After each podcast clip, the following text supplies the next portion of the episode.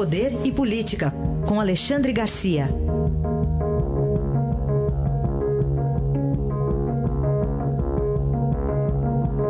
Alexandre, bom dia. Bom dia, Raíssa. Bom dia, Carolina. Bom dia.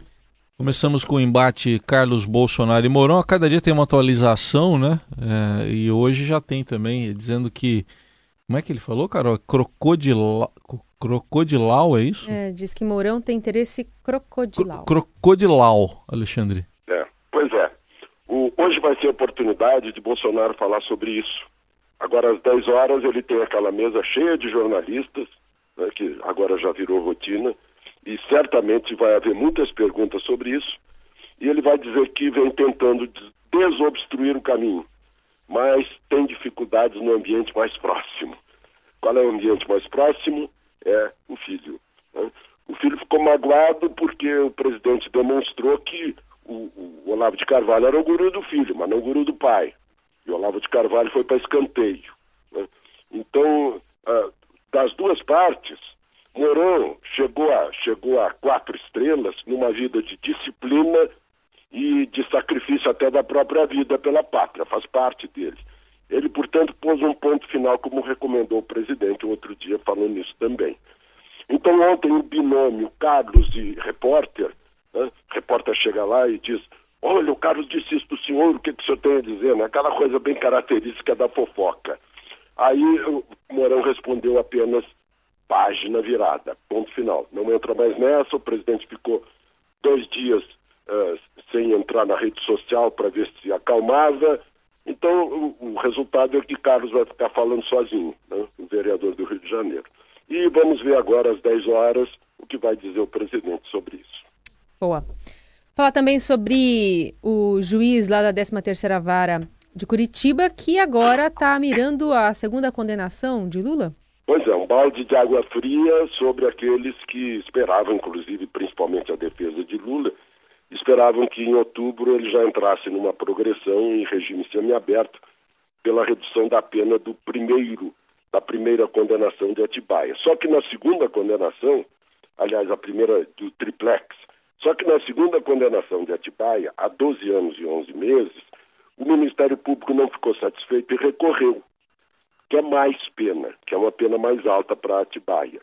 Então, o juiz ontem deu oito dias para a defesa de Lula apresentar as razões né, de, de, de, defesa desse argumento do Ministério Público e depois disso vai para o Tribunal Regional Federal da Quarta Região, que, dá, na, que na primeira pena aumentou, né, uh, acrescentou mais, mais um tempo além dos nove anos e, e meio que o, o, que fora a pena original de Sérgio Moro.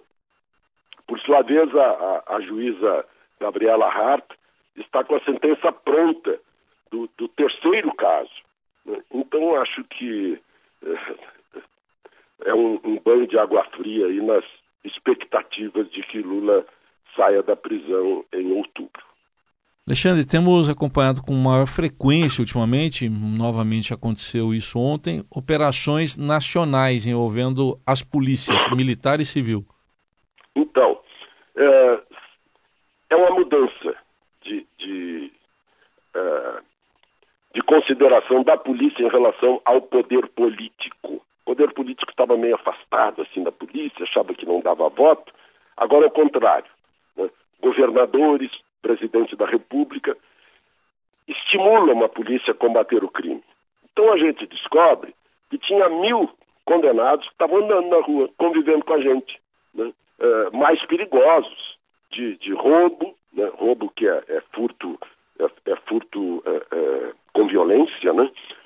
homicídio e estupro, de crimes violentos há, há, muito mais gente solta, condenada, esperando ser conduzida para a cadeia. Né? São milhares.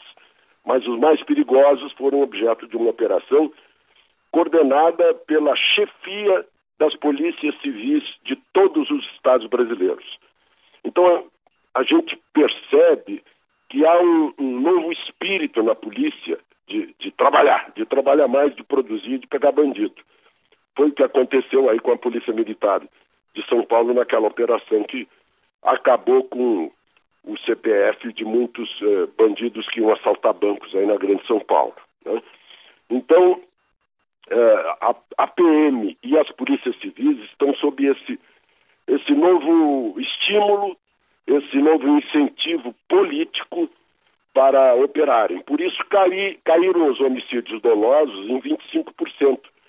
Como eu disse outro dia, parece que o medo está sendo transferido da população para os bandidos. Né? O receio da lei, que o bandido tem que ter medo da lei. Né? Agora nós é que estávamos tendo medo do bandido. Tomara que se, se confirme essa tendência que a gente percebe nesses movimentos da polícia. Análise de Alexandre Garcia, que amanhã volta ao Jornal Eldorado. Obrigado. Até amanhã, Alexandre. Até amanhã.